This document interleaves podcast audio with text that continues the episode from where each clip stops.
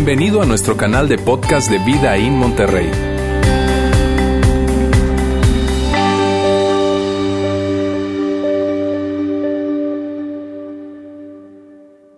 Continuamos entonces el día de hoy con la tercera parte de esta serie, Yo y mi gran Bocota.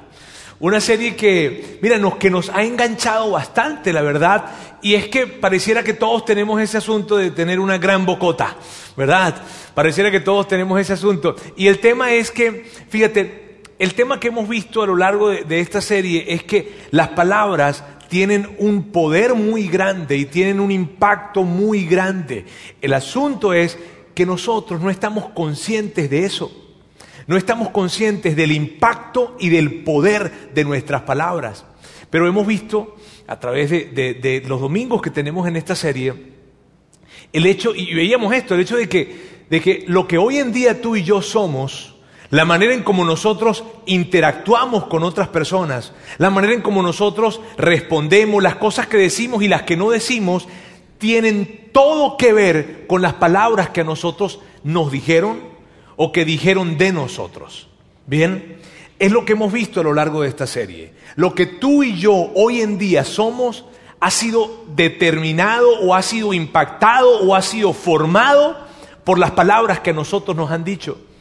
Y, y cuando veíamos eso, veíamos algo también muy importante, que es el hecho de que nuestras palabras, las que nosotros estamos diciendo hoy en día están formando el futuro de las personas que nosotros tenemos cerca de nosotros.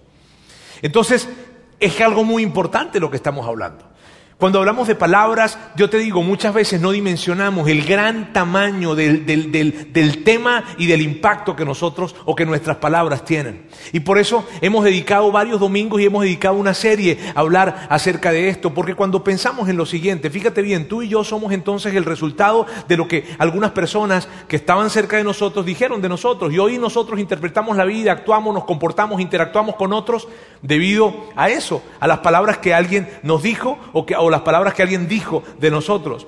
Entonces, también tenemos que tener esa conciencia de que las personas que están alrededor de nosotros van a tener un futuro y ese futuro va a estar determinado por las palabras que nosotros les digamos y que nosotros hablemos.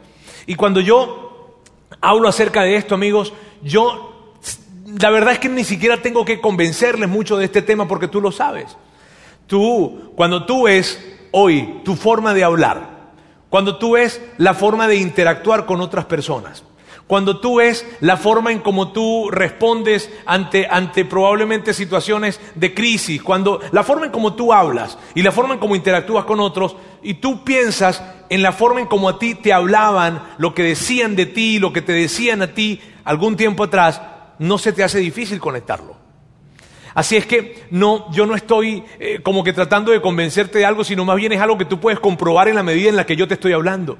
Y que tú te das cuenta, en la forma como a ti te hablaban a ti, tiene todo que ver con la forma en como tú hoy hablas y te expresas de otras personas y hacia otras personas. Tiene todo que ver. Por eso hablar de este tema.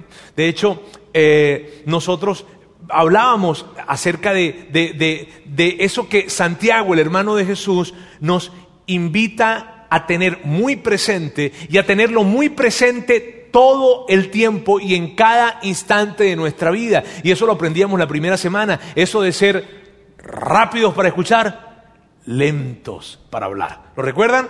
A ver, vamos a hacerlo juntos, a ver, a ver. Lentos para hablar rápidos para escuchar, lentos para hablar. Y, Fer y, y, Lauro nos hablaban acerca de eso. Ahora míreme, si tú estás viniendo hoy con nosotros por, por primera vez o nos estás visitando, no pudiste estar la primera y la segunda semana, mira, yo te voy a suplicar que por favor consigas los audios o el video de la primera y la segunda semana, o sea, el primer domingo y la segundo domingo de esta serie, porque la verdad, mírame bien, no es tanto que te vaya a encantar, sino que va a ser muy útil para ti y te va a ayudar a tener un contexto bien amplio de lo que estamos hablando, ¿está bien? Y lo puedes conseguir acá en vidainmty.org barra diagonal mensajes, es algo totalmente gratuito y yo te pido por favor que tú los puedas conseguir. Bien, Fer y Lauro nos hablaban, nos hablaban acerca de, de, algo que Santiago, el hermano de Jesús, había dicho. Les decía esto de rápidos para hablar, lentos para, perdón, rápidos para escuchar, lentos para hablar. Y nos hablaban de un conjunto de cosas que, que Santiago decía. Pero yo el día de hoy voy a hablarles acerca de algo, no que dijo Santiago, sino que dijo el apóstol Pablo. Pablo, algo que dijo Pablo. Bien, y Mira, si, si, es la primera vez que tú estás con nosotros, si tú no tienes mucha, mucho, mucho contexto, no sabes mucho acerca de Pablo, conoces algunas cosas del apóstol Pablo, pero no tienes mucha, mucha, mucha eh, relación con, con, el tema o con la Biblia, probablemente, permíteme decirte un poco acerca de Pablo. Pablo, mira, Pablo entra en las páginas de la historia no como Pablo, sino como Saulo de Tarso. Y Pablo en ese momento él vivía al norte de Jerusalén, bien al norte de Jerusalén. Y Pablo no fue conocido inicialmente como un hombre que promovía la fe cristiana, de hecho al contrario, Pablo era un perseguidor de la fe cristiana. Él perseguía a todas las personas que se, que se declaraban o se concebían a sí mismos como cristianos, como seguidores de Jesús. Pablo buscaba apresarlos, buscaba torturarlos, inclusive al punto, inclusive de la ejecución de estas personas. Pablo era muy intenso con esto, pero algo pasó en la vida de Pablo. Pablo tuvo una experiencia y en la experiencia que él tuvo, su vida cambió. Y lo que él hacía antes eh, eh, se da cuenta que estaba mal porque él se da cuenta que lo que los cristianos estaban diciendo era verdad. Y entonces su vida cambia y pasa de ser el perseguidor de la iglesia de, acérrimo, ¿verdad? A ser el principal promotor de la fe cristiana del primer siglo. Ese es Pablo. Pablo viaja por todo el mar Mediterráneo, yendo, yendo a esas pequeñas ciudades que estaban en el mar, o, o grandes ciudades que estaban en el mar Mediterráneo, y allí va iniciando iglesias, plantando nuevas iglesias. Luego se iba, y luego de que se iba, él les mandaba algunas cartas para saber cómo estaban, para saludarlos, para motivarlos. En algunos momentos se enteraba de que, oye, mira, ya en Monterrey, donde tú estuviste, resulta que, que, la gente como que se está un poquito medio desviando. Está así. Ah, Entonces él mandaba una carta para tratar de alinearlos, y eso era lo que él hacía. ¿Sí viste? Y mandaba algunas cartas. Una de las cartas que él envió, las envía a una ciudad que se llamaba Éfeso, que hoy en día de hecho es parte de Turquía. Y, en esa carta él habla acerca de las palabras. Y eso es lo que vamos a hacer el día de hoy. Revisar un fragmento de esa carta que Pablo escribe a esa ciudad llamada Éfeso. Bien, ahora mira bien, algo muy importante que quiero decirte. Si tú no eres un cristiano. Y cuando hablo de cristiano me refiero a una persona, a un seguidor de Jesús en términos generales, ¿sabes? Seas católico, seas eh, evangélico, protestante, en fin, como, como te identifiques, una persona cristiana. Si tú no eres un cristiano, yo quiero decirte esto y esto es muy importante. Mírame, yo no, no, no es mi, mi, mi deseo ni, ni de hecho, mírame, yo no tengo el derecho, en lo más mínimo, de pensar de que tú vas a hacer algo con lo que hoy tú vas a escuchar que Pablo dijo o que yo voy a decir. ¿Está bien? Yo no tengo el más mínimo derecho de pensar de que tú vas a hacer algo o de esperar de que tú hagas algo. ¿Y por qué te digo esto? Porque cuando leamos el texto que vamos a leer, probablemente vas a sentir que las palabras de Pablo son como un tanto viste, como un tanto eh, eh, autoritarias o, como que son un poco firmes esas palabras. Pero es importante que sepa que esas palabras no se las estaba diciendo Pablo a cualquier persona, se las estaba diciendo a un grupo de personas que eran cristianos, que eran seguidores de Jesús. Así es que si tú no eres cristiano, no te preocupes, ¿está bien? Porque esas palabras estaban dirigidas a esas personas especialmente por eso. Así que no, no, no te vayas a sentir aludido porque en algún momento tú ves a Pablo hablando y decir, como que, órale, ¿qué le pasa a este? O sea, ¿por, ¿por qué habla de esa manera? ¿Está bien? No, no, tranquilo. Ahora, Tú, cuando tú escuches lo que Pablo está diciendo, te va a hacer sentido, ¿verdad? Que es un buen consejo para todas las personas que quieren cuidar sus palabras, porque entienden el impacto de las palabras. Bien, así es que con esa pequeña aclaratoria, hecha esta pequeña aclaratoria, vamos entonces a avanzar. Pero antes de llegar al texto en donde exactamente Pablo habla acerca de las palabras, vamos primero a irnos más atrás y vamos a irnos a unos textos antes de lo que él, de lo que él dice para poder tener el contexto más amplio. Bien, vamos entonces juntos a leer acá y está en Efesios capítulo 4, texto verso 17, dice así. Así que les digo esto y les insisto en el Señor, no vivan más con pensamientos frívolos como los paganos. Mírame, Pablo estaba hablándole a un grupo de cristianos que habían sido paganos en algún momento. Ellos fueron paganos, pero ahora ya no lo eran. Y Pablo les está diciendo, miren bien, eh, eh, eh, ellos los que son paganos, ¿verdad? Y, con pagano me refiero a una persona que practicaba el paganismo, o sea, que era una persona que tenía múltiples dioses. Las personas que tenían múltiples dioses eran conocidos como paganos, eso era el paganismo. Entonces, Pablo les está diciendo esto. Mira bien, ustedes hoy en día son cristianos, antes eran paganos, pero los paganos, ¿verdad? Y ustedes lo entienden muy bien, piensan de cierta manera. Y como ellos piensan de cierta manera, se comportan de cierta manera. Y por eso dice, no vivan, no vivan según esos pensamientos. Por lo que, porque lo que Pablo sabía es lo que tú y yo hoy en día sabemos, que nosotros nos comportamos de acuerdo a como nosotros pensamos.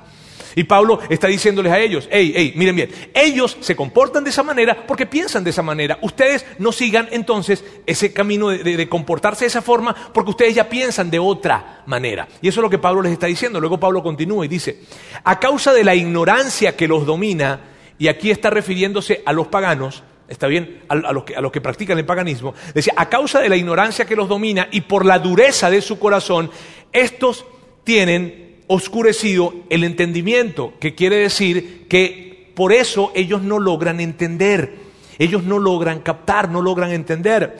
Dice, continúa, dice, y están alejados de la vida que proviene de Dios. Y cuando tú y yo leemos esa parte donde dice que debido a la ignorancia y a la dureza de su corazón, pudiésemos pensar que es un insulto lo que Pablo les está diciendo a ellos. Pero no es un insulto, es una observación.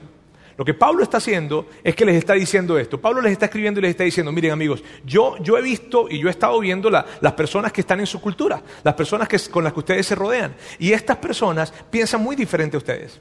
Y estas personas se comportan de una manera diferente porque ellos piensan de una manera muy diferente y no logran entender lo que ustedes están haciendo, no logran entender cómo ustedes se están comportando porque ellos piensan de una manera diferente. Ustedes piensan de una forma, ellos piensan de otra manera y debido a esa razón ellos no pueden entender, tienen, tú sabes, están enseguecidos, dice que tienen nublado el entendimiento, o sea, no logran ver. Ahora, algo importante que necesito aclarar acá es hablarles de cómo era la cultura de Éfeso. Bien, y es importante para nosotros entender todo este contexto. Mira bien, en Efesio, los Efesios o en Éfeso, en ese tiempo, era una cultura griega. ¿Qué significaba eso? Que era una cultura en la que se creía en el panteón de los dioses. Y el panteón de los dioses, amigos, eso era un verdadero manicomio. Me explico. Allí los dioses interactuaban entre ellos, se peleaban entre ellos, luchaban entre ellos, tenían relaciones sexuales entre ellos, supuestamente tenían relaciones sexuales con humanos, ellos veían a los humanos como, como, como que eran menor cosa, se peleaban a tal punto que inclusive se cortaban hasta por la mitad ellos y ellos andaban en ese tipo, era, era, un manicomio realmente el tema del panteón de los dioses y cómo se comportaban y cómo interactuaban y la forma y las cosas que hacían. Entonces, fíjate bien, la cultura de Éfeso, la referencia que tenían con respecto a comportarse venía de los dioses. Y los dioses, todo lo que ellos hacían era motivado por el deseo de más poder, de más satisfacción, de más placer. Era algo que era movido por, ese era su, eh, mira, el motor que movía todo los, el comportamiento de los dioses en ese panteón era algo movido por un interés personal. Era yo quiero más poder, yo quiero más satisfacción, yo quiero más placer. Y debido a eso ellos hacían lo que hacían. Entonces imagínate, ellos están allí en Éfeso y ellos ven que los dioses actúan de esa manera, entonces ellos encuentran su mayor referencia de comportamiento en los dioses. Porque son los dioses, imagínate, ¿no? Si los dioses se comportan de esa manera es porque es la manera en que nosotros deberíamos comportarnos. Entonces ellos se mueven a partir de ese comportamiento, de un, de un comportamiento en donde la primera persona y la persona más importante en la vida eran ellos. Ellos ven que los dioses actuaban de esa manera, adoptan esa manera de pensamiento, pero lo que Pablo les está diciendo es, amigos, ese es el mundo en el que ustedes vinieron, no es el mundo al que han sido invitados a vivir. Esa es la manera en que ustedes interpretaban la vida antes. Y yo lo entiendo. Y lo entiendo porque, porque, porque, porque lo, lo, lo viví y ustedes lo vivieron también. Entonces, hey, atentos con esto porque de allá vienen, pero no es donde ustedes hoy en día están. El tipo de pensamiento que yo les he estado trayendo de parte de Dios es diferente a ese pensamiento. Y luego Pablo continúa y dice, una vez perdida toda sensibilidad, se entregaron a la sensualidad para cometer ávidamente toda clase de impurezas. Y se está refiriendo a los paganos. Ahora, lo que Pablo les dice es esto. Debido a la forma en la que ellos piensan, ellos perdieron la sensibilidad de lo que está bien y lo que está mal. Perdieron la sensibilidad del respeto por otras personas. Y debido a eso, entonces ellos se entraron en una jornada que es una búsqueda de placer sexual sin límites, en donde no existe una brújula moral. No hay porque los dioses no tenían moralidad. Entonces, Él les está diciendo, hey, debido a esa forma de pensar, ellos actúan y terminan teniendo cualquier cantidad de comportamientos terribles, sexualmente hablando, debido a qué? Debido a que ellos piensan de cierta manera. Y lo que Pablo viene diciéndoles, y esto es algo interesante, eh, Pablo lo que les está diciendo es, amigos, es lógico que esta gente tenga ese tipo de comportamiento. No nos tiene por qué sorprender. Y no nos tiene por qué sorprender, ¿por qué? Porque cuando alguien piensa en él eh, como, como lo más importante, ¿verdad? Y lo, y lo prioritario y, que todo lo hace alrededor de sus intereses y su satisfacción personal, eventualmente termina llegando a ese lugar en donde ellos llegaron. Y es lo que Pablo les está diciendo. Ahora, luego Pablo continúa y dice, pero esa clase de vida no tiene nada que ver con la instrucción que ustedes recibieron de Cristo. Esa clase de vida. Y a esa clase de, vida se refiere a esa clase de vida en donde tú eres lo más importante, en donde yo soy lo más importante, en donde lo que motiva mi comportamiento es la satisfacción, es la avaricia, es el poder, en donde yo soy el centro de mi vida, en donde, en donde las demás personas son objetos en donde las personas, las demás personas son simplemente medios para obtener un fin. Esa clase de vida no fue la que yo les dije, no fue la que yo les traje de parte de Jesús. Y es lo que Pablo les está diciendo. Dice luego, inclusive, sé que ustedes han recibido su mensaje y han aprendido la verdad que está en Jesús. O sea, yo sé que ustedes ya han recibido esta verdad. Luego continúa y dice, se les enseñó a dejar atrás la forma de vida que llevaban antes ese viejo ser va de mal en peor por los deseos engañosos.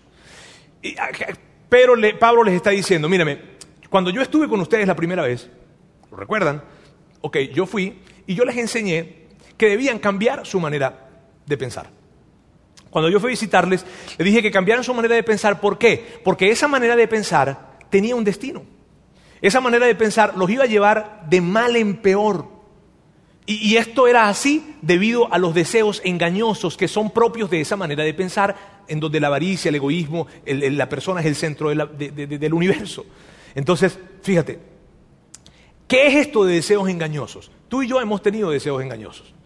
Este, entendemos lo que es. Mira, un deseo engañoso es cuando viene un pensamiento a nuestra mente que nos promete algo, pero una vez que lo hicimos, no nos cumple la promesa que nos había hecho al principio. Por ejemplo, eh, si tú te compras eso, mira, si tú te compras esa bolsa, si tú te compras ese carro, si tú te compras esa, tú, tú te vas a sentir, o sea, eso es lo que tú necesitas. Lo que tú necesitas es eh, estar con él, estar con ella, eso es lo que tú necesitas. Entonces, ese pensamiento nos llevó a nosotros a comprar eso que, que, había una promesa, que si lo comprábamos íbamos a estar muy bien. Y, ese pensamiento hizo que, te acercaras a esa persona, ¿verdad? Porque creías que, ibas a tener, que ibas a estar bien, que lo único que tú necesitabas en tu vida era realmente estar con él o estar con ella. Y cuando lo hiciste, cuando, te compraste lo que te compraste y cuando te acercaste a quien te acercaste, te diste cuenta que no era verdad. Te diste cuenta que la promesa era muy grande y que la realidad fue muy corta, fue otra cosa. Entonces ese es un deseo engañoso. ¿Y tú sabes lo que sucede normalmente cuando nos pasa eso? ¿Sabes lo que los pensamientos engañosos o los deseos engañosos nos dicen después de que nosotros actuamos y nos dimos cuenta que la promesa no se cumplió? Esto es lo que nos dice. La próxima vez. La próxima vez. Esta vez no salió tan bien porque, porque chico, eh, eh, fue ella, ella, ella es la culpable, él es el culpable. La situación no, no, no, se dio la situación, pero sabes que la próxima vez, la próxima vez va a salir bien, compra más cosas, relacionate más, haz esto, haz lo otro, la próxima vez, la próxima vez, la próxima vez. Y lo que Pablo está diciendo es, hey, si tú eres un seguidor de Jesús, si tú eres un cristiano y si ustedes son cristianos, le dice Pablo a ellos, tengan cuidado, no se dejen engañar, sean capaces de ver que esto es un engaño y que eso los va a llevar de mal en peor y que dejarse llevar por ese tipo de pensamientos no tiene un buen destino. Eso es lo que Pablo les está diciendo a ellos. Luego continúa y dice, ser renovados en la actitud, esto, y recuerda, les está diciendo, ustedes fueron enseñados en algo, en lo que yo les enseñé, fueron enseñados a ser renovados en la actitud de su mente y ponerse el ropaje de la nueva naturaleza Pablo y Pablo insiste en esto. Pablo les dice, recuerda, ustedes fueron enseñados que cambiaran su manera de pensar, porque Pablo entendía muy bien. Pablo les decía, no, no, no se esfuercen tanto en cambiar su comportamiento en, la primera, en las primeras de cambio. Primero cambien su manera de pensar. Primero eso es lo que tienen que hacer. ustedes fueron enseñados en esto. y me encanta esta analogía cuando dice ropaje ponerse el ropaje, porque lo que estaba diciendo Pablo era la vieja manera de pensar, es como una especie de ropa, es como una especie de traje, es como una especie de algo que, ya está viejo, que está sucio, que está desgastado, y que Pablo dice, hey, hey, esa es la manera como ustedes pensaban, pero quítenselo y pónganse el nuevo traje, pónganse la nueva ropa. Bien, eso es lo que Pablo les está diciendo y la, la, metáfora es interesante. Luego dice esto, él dice, esa nueva naturaleza fue creada a la imagen de Dios en verdadera justicia y santidad. Pablo dice, mírame, el, sastre de esta nueva ropa es otra cosa. Viste, antes tú tenías cierta manera de pensar, o sea, vestías de cierta manera. Quítate ese saco, ponte el nuevo. Y ese nuevo es otra cosa. Y cuando dice santidad aquí, no se refiere a que tú vas a, mira bien, no se refiere a que tú vas a aislarte del mundo, no se refiere a que tú te vas a ir a montar allá en una montaña y te vas a aislar, no. Se refiere a que con ese nuevo traje que te colocaste, esa nueva manera de pensar, tú interactúes con las personas, no te alejes de las personas, sino que interactúes con las personas ahora con ese nuevo traje. Y es lo que Pablo entonces les está diciendo. Y luego de que él dice eso, mira, luego de que él viene hablando, Pablo está hablando, recuerda, Pablo está hablando acerca de, esta manera de pensar eh, eh, eh, que tenían los paganos y que debido a ese pensamiento del paganismo, ellos priorizaban, se priorizaban a sí mismos y ellos tenían una búsqueda de placer, en fin. Luego les presenta y les habla y les recuerda, ustedes yo les instruí en una manera de pensar diferente, esa manera de pensar que viene de Dios, que viene de Jesús. Es una, es una manera de pensar diferente. Él les está hablando acerca de eso y está, está separando estas dos maneras de pensar. Luego de eso, él aterriza todo lo que viene hablando en algo sumamente práctico y aquí es donde llega nuestro tema. Bien, él aterriza y lo aterriza de esta manera. Ninguna palabra obscena salga de su boca. Mira qué interesante esto. Porque Pablo les está diciendo esto. Pablo les está diciendo, fíjate bien, una de las formas en las que se manifiesta en tu vida el hecho de haber abrazado la fe cristiana es en la forma de hablar. Una de las maneras, una de las formas en que se manifiesta cuando tú has abrazado una nueva manera de pensar como el cristianismo es en tu forma de expresarte y de hablar. Y me encanta Pablo como lo está llevando. Mira bien lo siguiente. Pablo, ahora, palabra, con palabra obscena no se refiere específicamente o solamente a un tema de maldiciones. Se refiere a malas conversaciones. ¿Está bien? A conversaciones que no son buenas. De hecho, la palabra obscena, hay otra traducción en español de la Biblia que lo, presentan como palabras corrompidas o corruptas. Bien, la palabra obscena se traduce del griego, el, Nuevo Testamento fue escrito originalmente en griego koiné, y la palabra que usan, la palabra que usan para, para tomar obscena es la misma palabra que usaban en, en ese momento para describir el olor a pescado podrido. ¿Tú has olido pescado podrido? ¿Alguna vez? Trajimos un poco, yo les quiero, no, este, pero miren, la, semana pasada yo estuve en, Los Mochis, Sinaloa, eh, y, me llevaron a un lugar que se llama Topolobampo. Topolobampo es muy bonito, es una marina bien bonita, la verdad me encantó la ciudad. Eh, eh, y el señor que nos está llevando se metió por unas calles allí que eran pequeñas, no eran las más turísticas en ese momento, ¿verdad? Este, para llevar. Y él, y él como, por un gesto de, cariño, ¿verdad? Para que nosotros podamos este, eh, tener la experiencia completa, nos bajó el vídeo de un lugar en donde pasamos, en donde había pescado podrido. Y él nos bajó el vidrio, no lo sabía, no es, que no, es que nos dijo, vengan para que huelan el pescado podrido. No, simplemente bajó el vidrio para disfrutar más la experiencia y todos, y él, ¿qué tal? ¿Qué les parece? Mm. Maravilloso este asunto. Tú sabes que el pescado podrido es algo repugnante, ¿cierto? Es algo que, órale. Y qué interesante que la palabra que Pablo usa cuando se refiere a esto, a palabras, a malas conversaciones, es el pescado podrido. Mira esto, lo que Pablo está diciendo es esto. Si tú eres un seguidor de Jesús, Si tú, si tú, debido a que eres un seguidor de Jesús, entiendes que cada persona que existe en el mundo es una persona a quien Dios ama, cuida la forma en cómo hablas, porque cuando tú hablas, le puedes hacer daño a las personas. Y yo, y yo quiero llevárselo a, a, una expresión que sea mucho más memorable, y por eso les contaba lo del pescado. ¿Está bien? Pablo lo que está diciendo es esto, amigos. No seas boca de pescado. De hecho, para que sea mucho más memorable, les traje esta imagen. No tengas o no seas boca de pescado. Y cuando alguien aquí, en tu familia o, en tu círculo, aquí con nosotros, porque ya vamos a estar familiarizados con esta imagen, ¿verdad? Este, eh, eh, empiece a, a criticar duramente a alguien, a criticar innecesariamente a alguien, a hablar de una manera no adecuada, porque se enojó, empezó a explotar en maldiciones, en fin, tú y yo vamos a decirle, hey, no tengas boca de pescado, no seas boca de pescado. Eso es lo que vamos a hacer. Y busco las diferentes maneras de ilustrárselo porque esto, amigos, realmente es muy importante. Volvamos al texto. Dice, ninguna palabra obscena salga de su boca. Lo que Pablo está queriendo decir aquí es lo siguiente. Yo sé, amigos, que en algún momento de nuestras vidas, probablemente muchas veces al día, tenemos la tentación de, hablar mal. Tenemos la tentación de hacer una crítica dura. Tenemos la tentación de expresarnos desvalorativamente de alguien. Tenemos la tentación de hablar en el tono no adecuado. Tenemos la tentación de con nuestras palabras decir cosas que, que, no debemos decir. Y Pablo lo que está diciendo es cuando tengas esa tentación, por favor, colócate frente a tu boca, ármate como un vigilante y no dejes salir esas malas palabras.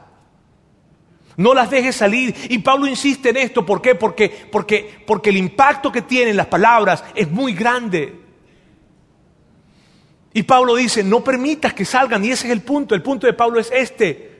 Debemos cuidar nuestras bocas. Cuidemos nuestras bocas. Porque con lo que tú y yo estamos diciendo, lo que tú y yo estamos diciendo hoy en día y la forma en como lo estamos diciendo, está impactando a las personas que tenemos a nuestro alrededor. Y tú no sabes cuánto daño probablemente has hecho y yo he hecho y hemos hecho a personas que tenemos cerca, pero por la forma en la que hablamos y las palabras que decimos, hemos herido sus corazones. Y Pablo dice, cuídalo por favor. Párate enfrente de tu boca, vale, y no dejes pasar las malas palabras cuando la crítica dura quiera salir, cuando el chisme quiera salir, cuando, cuando la falta de respeto quiera salir, cuando, cuando la explosión de enojo te lleve a querer decir mil maldiciones, detente. No lo dejes salir.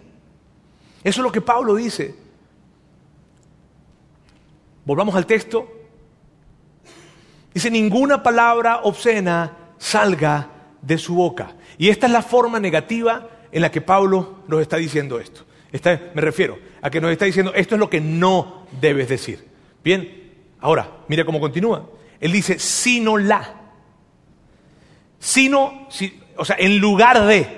En lugar de las palabras eh, eh, eh, obscenas, o sea, las malas conversaciones que puedas tener, en lugar de eso, la, y esta palabra la, refiere a únicamente.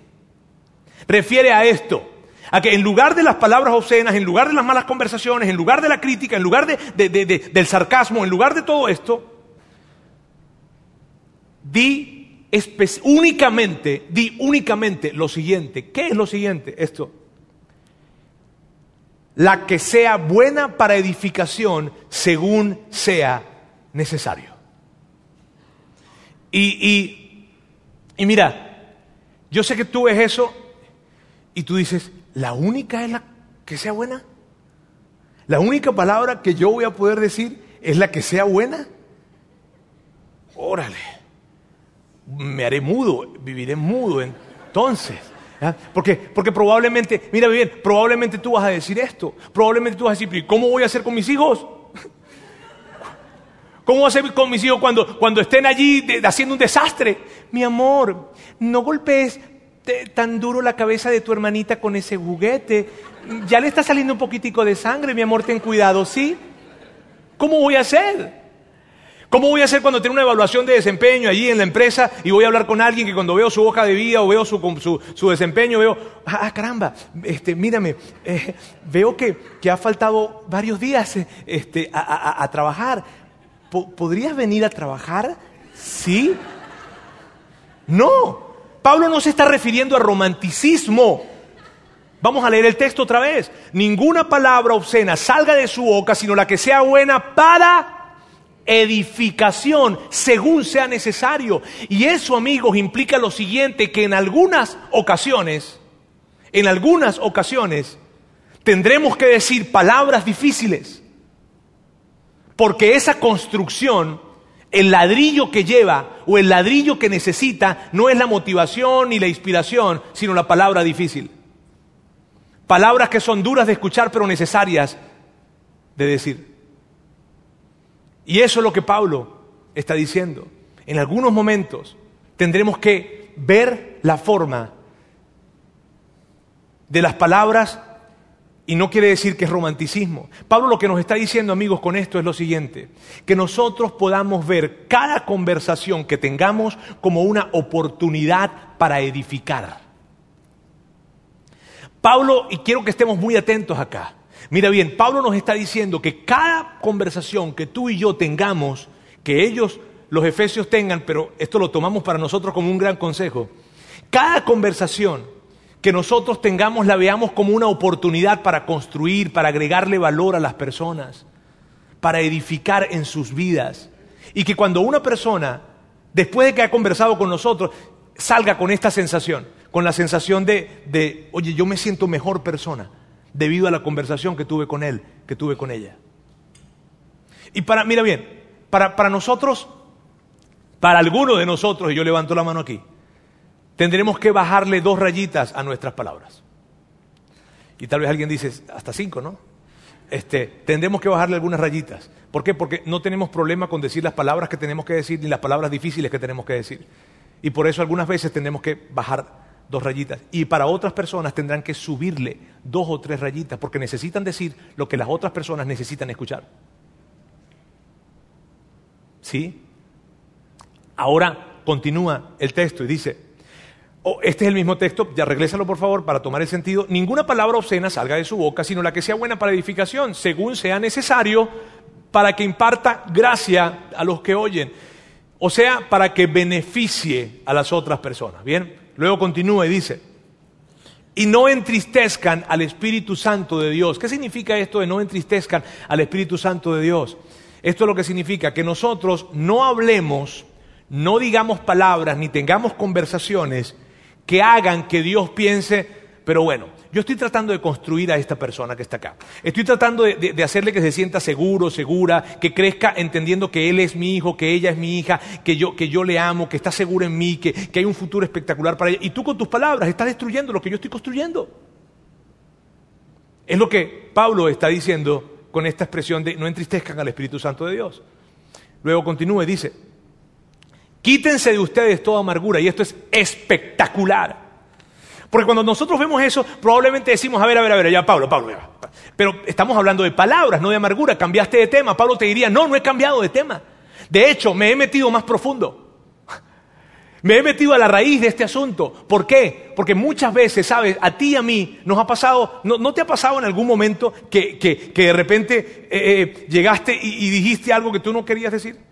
Y de hecho, después de que lo dijiste, dijiste, uy, ¿cómo, cómo dije eso? Y probablemente no tan solo son las palabras, sino la forma, el volumen, el tono con el que lo dijimos. ¿Te ha pasado? Y lo que Pablo está diciendo es esto. Lo que Pablo está diciendo, mírame, detrás de esas palabras que no quisiste decir, de ese tono que no quisiste tener, de ese volumen que no quisiste subir, ¿sabes lo que hay detrás de eso? Amargura. La amargura afecta la manera en como nosotros hablamos, señores, y con este texto Pablo está siendo tan brillante para ti, para mí, porque probablemente es la respuesta que tú estabas esperando. ¿Por qué hablo de la forma que hablo? Porque probablemente, muy probablemente hay amargura en ti, hay amargura en mí, y debido a eso nosotros decimos palabras que son muy hirientes para otras personas. Y Pablo, Pablo entendía esto muy bien. Y como Pablo entendía que, que, la, la, amargura viene para afectar la manera en cómo hablamos, entonces Pablo dice, quítense la amargura, quítensela. Y tal vez tú dices, ok, sí Roberto, ya entendí, ya entendí que la amargura tiene que ver con la forma en la que yo digo las cosas y probablemente yo no entendía, probablemente no sabía, pero ahora ya estoy entendiendo, ya había tratado de quitarme la forma de decirla, pero no lo había logrado, ahora entiendo que es la amargura, pero ¿cómo me quito la amargura? ¿Cómo me quito la amargura? Y, Pablo luego nos dice cómo, se quita la amargura, pero yo antes de llegar a eso quiero colocarles un pensamiento de Aristóteles que es espectacular con respecto a esto de la amargura. Y esto es lo que dice Aristóteles que es la amargura. La amargura es el espíritu resentido que rechaza la reconciliación. Cada vez que tú te descubres a ti mismo estando amargado, porque tú sabes cuando estás amargado, ¿cierto? Tú, sabes eh, que cuando estás amargado, cuando y tú dices, no, yo no sé. Este, tú, sabes cuando, cuando, cuando tú vas en, tu carro que no te aguantas ni a ti mismo. Ya cállese. Pero ¿cómo si voy solo? este, Mire, mire, tú sabes cuando estás amargado. Tú y yo sabemos cuando estamos amargados. El tema es cada vez que tú te descubras a ti mismo, cada vez que yo me descubra a mí mismo, en una posición, en una situación de amargura, ¿sabes qué es lo que está pasando? Que dentro de nosotros hay una actitud, una actitud resentida que rechaza la reconciliación con alguien que nos hizo algo recientemente o hace tiempo atrás. Eso es lo que está pasando. Y por eso el antídoto para la amargura, y tú eres muy inteligente, yo sé que ya lo sabes, el antídoto para, la amargura es el perdón. La amargura requiere perdón. Amigos, miren bien, para la gran mayoría de nosotros, la amargura que podemos tener en, ocasionalmente o muy frecuentemente, no sé, ¿verdad? Se debe a las palabras que nos dijeron. Se debe a palabras que dijeron de nosotros o que nos dijeron a nosotros. Probablemente tú vienes de un hogar en donde las palabras de afirmación, las palabras de celebración, las palabras de cariño no estaban presentes. Y cuando tú probablemente llevabas las calificaciones, probablemente, mira, saqué 10, papá. Saqué 10, mamá. Ah, bueno. A usted se le paga por estudiar, hijo. Y no había una palabra de cariño ni afirmación. Eso hizo algo. O probablemente tú vienes de una relación. Tú sabes ese tipo de relaciones en donde nada de lo que tú haces es suficiente. En donde tú haces algo, pero siempre falta algo. Pero bueno, sí, pero, pero, pero, pero. ¿Sabes ese tipo de relación? Probablemente vienes de ese tipo de relación. Y entonces lo que pasó fue lo siguiente, que algo pasó dentro de ti, algo afectó tu autoestima, algo afectó, algo afectó, algo. Y eso, tú dejaste esa relación, saliste de casa, te fuiste de esa relación y ahora estás en otra relación o en otra etapa de vida, pero tú te trajiste eso contigo. Y, y, porque te lo trajiste, no te has dado cuenta, pero tus palabras están impactando la vida de esas personas que ahora tienes en tu nueva vida, en tu nueva etapa. Pero realmente las palabras, como le estás hablando a ellos, tiene que ver con la forma en cómo te hablaron a ti hace tiempo. Y por eso, por eso el antídoto para la amargura es el perdón. Entonces, ¿y qué es el perdón entonces? El perdón es la decisión de darle a alguien del pasado lo que no se merece para que le podamos dar a quienes nos rodean hoy lo que sí se merecen. Y puede que tú digas, Roberto, es que tú no sabes lo que hicieron, tú no sabes lo que me hicieron. Él no se merece, ella no se merece. ¿Y sabes qué te diría yo? Sí, es verdad, ellos no se lo merecen. Ellos no se lo merecen. Pero ¿sabes cuál es el asunto? Que si tú no los perdonas, no vas a poder construir en la vida de esas personas que ahora tienes a tu lado. Porque con amargura no se puede construir. Con amargura no se puede edificar. Nuestras palabras jamás edificarán cuando la amargura está presente. ¿Sabes? Volvamos al texto. Quítense de ustedes toda amargura, enojo, ira, gritos y calumnia junto con, toda maldad. Fíjate que cada una de estas cosas que están acá son, tiene que ver con palabras. Y una de las formas, vamos a verlo de una manera en que, las palabras sean un poco más contemporáneas para nosotros, estén más presentes en nuestras conversaciones. Lo que Pablo nos está diciendo se vería más o menos así. Quítense toda palabra que menosprecie, que degrade, que falte el respeto Mírame, ten cuidado. ¿Qué palabras estás diciendo? ¿Qué conversaciones estás teniendo? Conversaciones que menosprecien, desvaloran a alguien, conversaciones que le faltan el respeto a alguien, alguien cerca de ti o a alguien lejos de ti, probablemente tú digas, no, pero es que esa persona no es digna de mi respeto. ¿Tú sabes qué es lo que nos diría Dios a ti a mí si nosotros le decimos, mira, ellos no son dignos de nuestro respeto por, por lo que sea, porque creen diferente a nosotros, porque tienen diferentes orientaciones, por lo que sea? ¿Tú sabes lo que nos diría Dios cuando nosotros le digamos, ellos no son dignos de mi respeto? Esto es lo que nos diría, está bien, yo te entiendo, pero del mío sí. Así que al menos por amor a mí, trátales con respeto. Y es lo que Pablo nos está llevando a entender a través de esto. Volvamos, continúe. Dice, más bien sean bondadosos y misericordiosos los unos con los otros. Y, bondadosos, bondadosos no es no decir palabras difíciles. Bondadosos es decir las palabras difíciles. De hecho, una, muestra de gran bondad es cuando eres capaz de decir una palabra difícil de la manera correcta.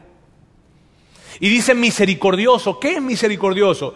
Es esto, no tan solo seas capaz de decir las palabras difíciles a las personas de la manera correcta, sino conéctate con sus emociones, porque la misericordia implica empatía. Conéctate con esa persona, ponte en sus zapatos cuando estés teniendo esas conversaciones, pero colócate en su lugar. Y pero, ok, ¿cómo hacemos entonces? Y Pablo nos dice cómo poder tener esa, esa conversación o esas palabras bondadosas y misericordiosas de esta manera, perdonándose unos a otros. Aquí está la clave. Pablo lo sabía muy bien. Pablo dice, para que la amargura pueda salir de tu vida y para que la bondad esté presente y para que la misericordia esté presente, tú necesitas perdonar a todos. Necesitas perdonarlos. Pero Roberto, es que tú no sabes lo que me hicieron. Pero Roberto, es que tú no sabes y cuántas veces tengo que perdonarlos. ¿Cómo voy a perdonarlos? Y Pablo nos dice cómo vamos a perdonarlos. Dice, como Dios también los perdonó a ustedes en Cristo. ¿Cuántas veces tú y yo le pedimos perdón a Dios?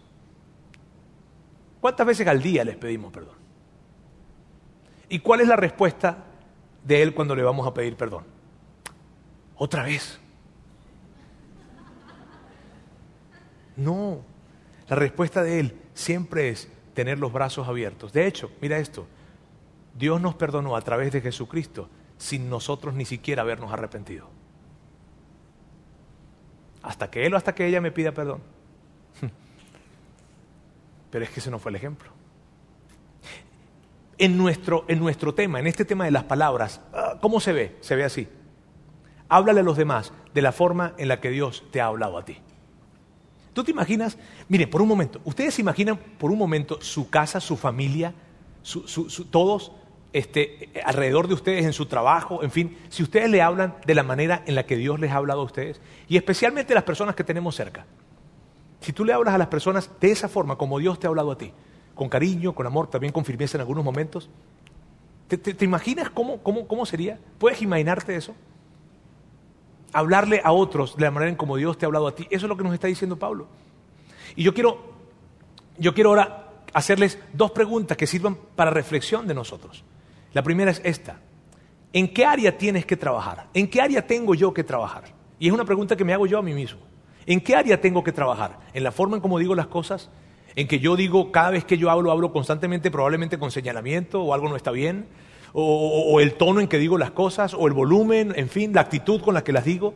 ¿En qué área? Probablemente cuando yo exploto digo miles de maldiciones. ¿En qué área tienes que trabajar? ¿En qué área?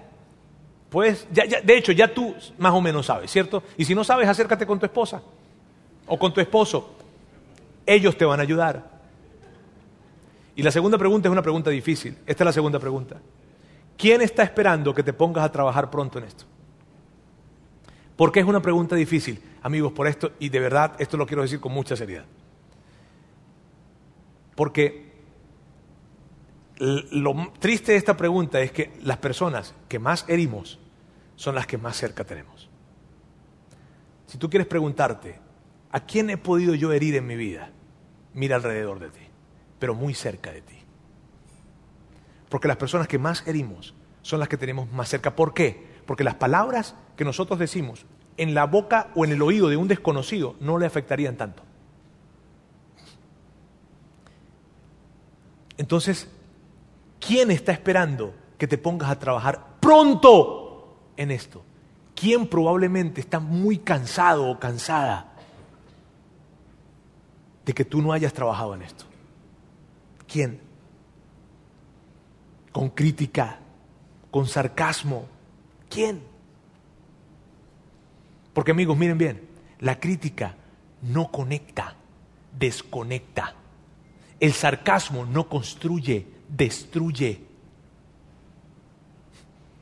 No acerca, aleja. Padres, padres, padres que están acá, quiero ser directo con ustedes. Miren bien, la crítica y el sarcasmo no va a conectarles con sus hijos. De hecho, yo sé que en algunos momentos ustedes creen que, lo hacen porque quieren que ellos se, se formen fuertes. Mírenme bien, no va a conectar, les va a desconectar.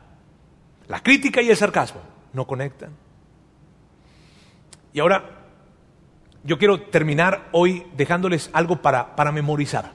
Bien, yo quiero que ustedes se memoricen algo. De hecho, yo sería capaz de sobornarlos a ustedes para que se memoricen esto.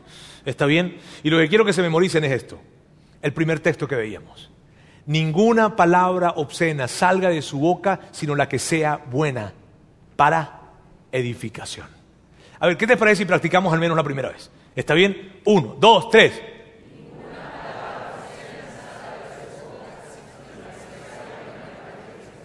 Ninguna palabra obscena, ninguna mala conversación, ninguna crítica desmedida, dura, ninguna, sino la que sea buena para edificación, según sea necesario. Tú te, mírame, tú vas a ser un mejor padre, tú vas a ser un mejor esposo, tú vas a ser un mejor hijo, tú vas a ser un mejor amigo, tú vas a ser un mejor profesional si tú abrazas este, este texto.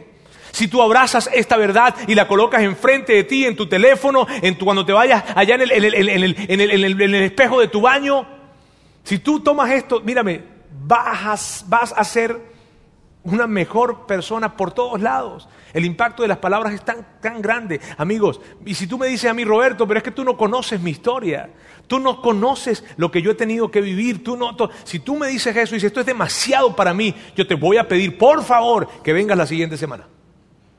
Porque la siguiente semana tú vas a escuchar una historia que nos va a desafiar a todos. ¿Está bien? Así que amigos, permítanme orar el día de hoy. Dios, quiero darte muchas gracias por, por, lo increíblemente bueno que eres con nosotros y por ayudarnos a que, a que no tan solo nosotros estemos bien, sino que las personas que están alrededor de nosotros, esas personas que con facilidad tendemos a herir con nuestras palabras, puedan estar bien y sus corazones puedan estar sanos en ti. Y la forma en que esto sucede es cuando tú nos ayudas a poder cuidar la forma en cómo hablamos. Dios, gracias por, por, por ser esa, ese aviso constante en nuestras vidas de, corregir esas cosas que debemos corregir y queremos, yo me sumo con todas las personas que están en este lugar, queremos unir nuestros corazones, nuestra fe, nuestra fuerza y pedirte que nos des más fuerza y nos des más sabiduría para, y más valentía para poder hablar las palabras que son buenas para edificar a otros. Solamente esas palabras. Te amamos en el nombre de Jesús. Amén. Gracias por haber escuchado este podcast de Vida en Monterrey. Si deseas escuchar estos mensajes en vivo, te invitamos a que nos acompañes todos los domingos a nuestro auditorio. Para más información sobre nuestra ubicación y horarios, entra a vidainmty.org o síguenos en nuestras redes sociales como Facebook, Twitter e Instagram. Nos vemos la próxima semana.